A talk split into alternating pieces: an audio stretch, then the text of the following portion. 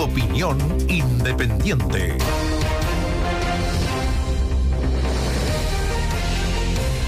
El tema fronterizo entre Chile y Perú ha escalado. Y ha escalado por dos razones. Uno, altas autoridades de los dos países concurrieron hasta la frontera, el ministro del Interior del Perú, el subsecretario del Interior chileno, ¿no es cierto? Dos, hoy día en la rueda de prensa habitual que realiza el vocero del secretario general de Naciones Unidas, el vocero de Antonio Guterres, se refirió a la frontera chileno-peruana, señalando que hay preocupación de Naciones Unidas y hace un llamado desde las Naciones Unidas a los gobiernos de Chile y Argentina para que resuelvan la situación. Entonces esto ya no es un problema menor, adquiere cierta relevancia internacional y además presiona a las dos cancillerías para alcanzar un acuerdo. Lo que se supo durante esta jornada efectivamente es que las autoridades de los dos países están conversando, dialogando para ver cómo solucionan el tema. El punto es en qué nivel están estas conversaciones, porque podemos hablar de que conversaciones hay desde hace varios meses ya, debido a la misma situación migratoria, lo decía la ex canciller Antonio Rejola, lo dijo el actual canciller Alberto Van Claveren, el diálogo con Perú está abierto, pero del dicho al hecho hay muchísimo trecho según se ha podido ver. O sea, se está viendo que la situación en eh, la frontera, en la línea de la Concordia, es bastante compleja debido a que se está, es una especie... Mm, es complejo, porque cuando uno ve los videos como los que estamos viendo acá nosotros en, en pantalla, para quienes están viendo a través de Bio, Bio TV, son centenares de migrantes que están entre la frontera peruana y la frontera chilena, viendo por dónde ingresar, es decir, por dónde burlar a las policías. Claro, a ver, Chile los deja pasar, en principio, ¿no es cierto? Gente indocumentada quiere regresar a su país, Bolivia no los deja ingresar. Eh, fíjate que la situación también es compleja porque Perú ha establecido un estado de excepción en todas las zonas fronterizas, no solo con Chile, también, por ejemplo, con Ecuador. ¿Por qué? Porque también a esta hora hay una presión de migrantes que quieren ingresar del norte, para decir desde Ecuador, hacia Perú. Algunos de ellos pretenderán seguir más al sur, también hacia Chile. Es probable porque desde ahí han llegado muchísimos de los migrantes que están en nuestro país. Ahora, claro, estamos viendo imágenes de cómo llegaron se habla de 300 efectivos militares a reforzar eh, el, trabajo policial ahí en, la frontera. Eh, las imágenes son complejas porque esto, estas imágenes se miran en el exterior, en otros países, y yo creo que generan preocupación, evidentemente. Pero fíjate, aquí hay un... Aquí se omite muchas veces el origen del problema. ¿Cuál es el origen de estos problemas? Venezuela. El origen del problema es Venezuela, un régimen autoritario que ha forzado a casi 7 millones de personas a escapar por razones políticas, económicas, las que sean, pero hay casi 7 millones de venezolanos que han tenido que huir, lo han hecho con lo que tienen o con lo que no tienen, y Venezuela se ha, entre comillas, librado de 7 millones de personas en un porcentaje significativo que probablemente pueden llegar a ser opositores políticos, lo que sea. El problema es que, las responsabilidades políticas tampoco recaen en ellos. No hay.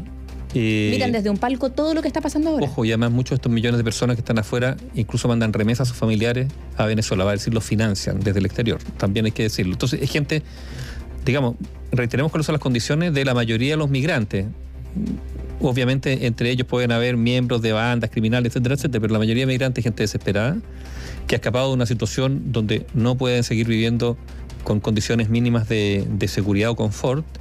Eh, que vienen a buscar fortuna, a esforzarse, a, parar la olla en otros países e incluso desde aquí o, donde estén tratar de ayudar a, sus familiares que siguen en Venezuela.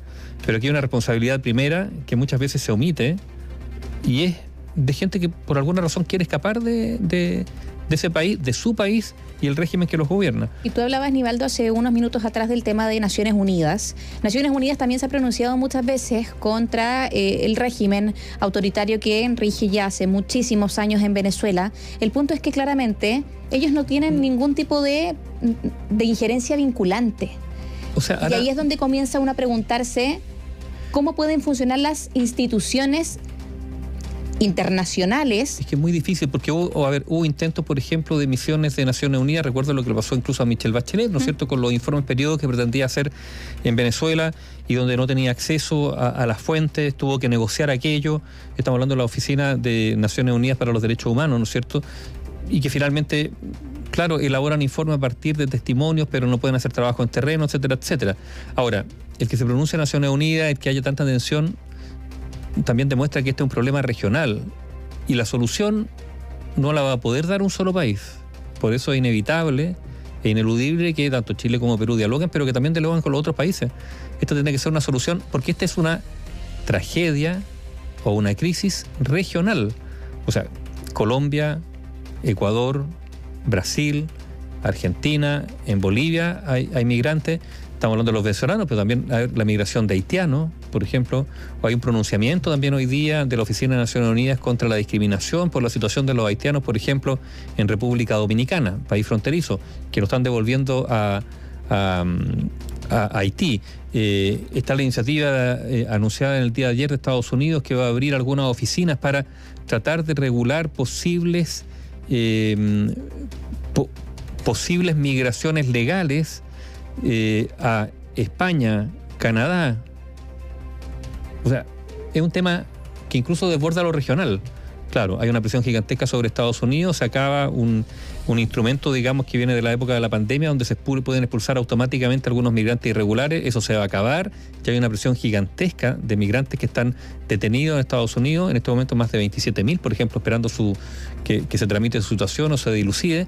Entonces, es un tema regional toda la zona de Centroamérica, la selva del Darién, por donde pasan todos estos migrantes que pretenden llegar ahí a México y de ahí a la frontera con Estados Unidos, es una zona terrorífica donde hay gente que desaparece, que son secuestrados, asesinados, violados bueno, y robados. Hay trata de personas de por medio, hay personas a las que se les obliga a participar del narcotráfico, hay mujeres a las cuales se les obliga a prostituirse. Este es un fenómeno que desborda el hito 1, digamos, entre Chile y Perú. Pero, pero que si no se aborda también de manera con algunos instrumentos, algunos acuerdos regionales, yo creo que, claro, tratar de tapar eh, un ladrillo del dique que se está demorando por muchas partes. Es que hoy día se ven muchas medidas de parte de los distintos gobiernos, pero son medidas aisladas, es decir, no son medidas integrales que se vayan a tomar a nivel regional y es ahí donde quizás las distintas autoridades, tanto chilenas, peruanas como eh, de toda la región, han cometido errores, porque claro, hoy se ve que llegan más de 300 militares a la zona de la frontera con eh, Tacna, o sea, de la frontera de Arica con Tacna, y eh, lo que dice el ministro de Defensa de Perú es que esto no es militarizar o inundar de militares la zona, sino que es apoyar a las policías, una misma idea más o menos de lo que se quiere hacer con la ley de infraestructura crítica en nuestro país, que también hay militares en la frontera, y hoy también el subsecretario del Interior anuncia, entre otras cosas, que se van a aumentar los puntos de control, que se van a instalar puntos de atención del registro civil también en los sectores fronterizos para ayudar a las personas a enrolarse, em, a que se les tenga una identidad en caso de que estén saliendo y tengan algún tipo de causa pendiente o entre otros puntos y servicios de atención o de asistencia para informar o entregar información y asistencia a las personas. Pero bueno, son medidas que se toman de cada gobierno. Y estamos hablando de un espacio que nos divide de 200 metros. Claro, pero piensa tú que si en Europa se toman acuerdos que no se cumplen o que quedan en el papel. Ah, bueno. Europa recibe una ola migratoria gigantesca desde África. ¿A dónde llegan eso? Básicamente a Italia, algunas partes también a España, incluso a través de Ceuta y Melilla, que son enclaves españoles en África, ¿no es cierto? ¿Cuál era el compromiso? Bueno, que todos esos migrantes que llegaban se iban a repartir equitativamente en los países de la Unión Europea. Bueno, eso no ha ocurrido. O sea, tampoco en Europa han sido capaces de aplicar determinados acuerdos en materia migratoria. O sea, la situación es súper, súper compleja. Fíjate, y además aquí hay una, no sé si una especie como de colisión de derechos, porque algunos hablan del derecho a migrar. Es, un derecho, pero la contrapartida también es que está, como todo derecho, a ver, existen los derechos y normalmente todos los derechos están regulados, sí la, aplicación de los derechos se regula. Eh, y una regulación es, por ejemplo, en el caso de la migración, bueno, que los países tendrán que determinar quién ingresa o quién no ingresa o bajo qué condiciones se puede ingresar. Y ahí, por lo tanto, hay una hay posiciones discrepantes. Eh, se puede hablar del derecho a migrar, pero es a todo evento. Y, lo digo a propósito, por ejemplo, eh, hace un rato atrás Julio, Julio César entrevistaba a un representante de Amnistía Internacional, ¿no es cierto? Y le decía, oiga, pero está bien, derecho a migrar, pero la presión que significa una migración descontrolada sobre, por ejemplo, los servicios públicos, en un país donde Chile, donde todavía hay algunos servicios públicos que no son capaces de proveer eh, a, los ciudadanos eh, en condiciones no diré óptimas, mínimas, ¿no es cierto? Salud, educación, eh, todo aquello. Y vivienda, por supuesto. Entonces, Julio decía, Chile acaso no tiene, eh, digamos, la facultad de decir, mira, tantos migrantes podemos recibir porque más allá no nos dan las cuentas. No nos dan las cuentas para, para recibirlos con las condiciones mínimas que se merece cualquier ser humano. Es lo mismo que decía quizá el canciller hace unos días atrás que la capacidad de emigrar estaba agotada. Quizás podríamos decir desde otro punto de vista que el sistema de salud público en nuestro país está agotado un poco respecto a las listas de espera, respecto a los sistemas que se entregan. Con las viviendas, piensa, piensa tú que... Déficit de más de 600.000 viviendas. Y esto sí, y, cuál ha sido la, entre comillas, solución? No la solución, son la irrupción de campamentos. Entonces, a ver, no es ni lo uno ni lo otro. Yo creo que efectivamente hay que ir buscando soluciones y ver de qué manera se puede recibir a determinadas personas, pero claro, con un filtro. A ver, aquí hay personas que ingresan de manera irregular y que después no regularizan su situación porque vivir regularmente en Chile les, es más confortable, no se sabe cuál es su identidad, no se sabe si tienen antecedentes penales o no. Venezuela no colabora cuando la policía en algunas ocasiones pide antecedentes respecto a determinadas personas, esos antecedentes no llegan. Entonces, también una situación muy, muy complicada. Tan complicada, mira, hablábamos también, ¿no es cierto?, de cuál es el soporte, la estructura económica de, Chile para recibir migrantes. ¿Cuántos pueden ser? Hoy día se han dado a conocer cifra económica. Desocupación en Chile, nacional, en el trimestre de enero-marzo, 8,8%, con un aumento del 1% en 12 meses. Em, producción industrial, el motor de la economía, ¿no es cierto? Reducción en 12 meses en marzo de un 5,9%, incluida la producción minera que bajó un 8,7%. Em, actividad del comercio, actividad del comercio, caída interanual en marzo de un 4%, de un 4%. Comercio al por menor cayó 11,2%, al por, al por mayor un 2,2%. Digamos, estamos en una economía fragilizada, complicada, eh, que es para nada bollante.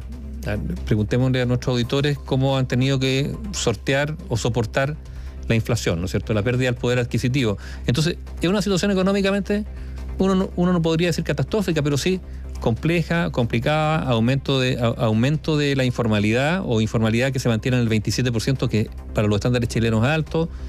Entonces, en, en esas condiciones, que a veces son las condiciones de Chile, bueno, ¿A cuántos podemos acoger? Si esa, porque esa es la palabra. ¿A cuántos migrantes se pueden acoger en estas condiciones? Lo que dice el subdirector del INE, el subdirector técnico del Instituto Nacional de Estadísticas, Leonardo González, que es el Instituto Nacional de Estadísticas el que entrega estas cifras, es que el alza en la desocupación se debe eh, básicamente a que hay más gente que está volviendo al mercado posterior a todo lo que fue la pandemia y el mercado no es capaz de darle una ocupación a los que están regresando y eso sería lo que explica el aumento. Pero claramente también sabemos que ha llegado muchísima población, gran parte de los migrantes vienen en busca de oportunidades laborales también. O sea, se estarían sumando las personas que quieren volver al mercado, más las personas que están ingresando hacia nuestro país. Y de hecho también lo escuchamos en gran parte de los testimonios que se han podido recoger de las personas que son migrantes y que quieren salir del país. Ya no hay empleo, las cosas están muy caras, no tenemos vivienda, son parte de, podríamos decir, las razones o los motivos comunes por los cuales están buscando retornar a sus países.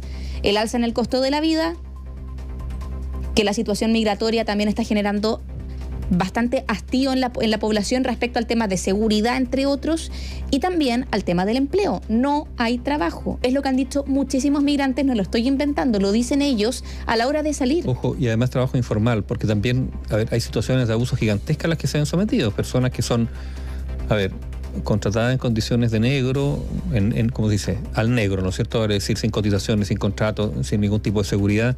Entonces también se genera una, un espacio para el abuso que finalmente se concreta. Entonces, claro, hay que resguardar, como dice, la dignidad de esas personas en, en, todos sus planos.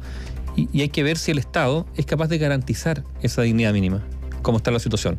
Eh, ahora, lo que sí está claro, volvamos a la frontera, un tema que se internacionalizó, que le pone presión a los dos países, a Chile y a Perú, a sus cancillerías. Y a la región. Y, que por lo tanto lo obliga, si es que esos, si que esos dos países, digamos, miran un poco más allá de su ombligo, en tratar de buscar algún mínimo acuerdo regional para enfrentar esta crisis. Análisis sin compromisos. Opinión independiente.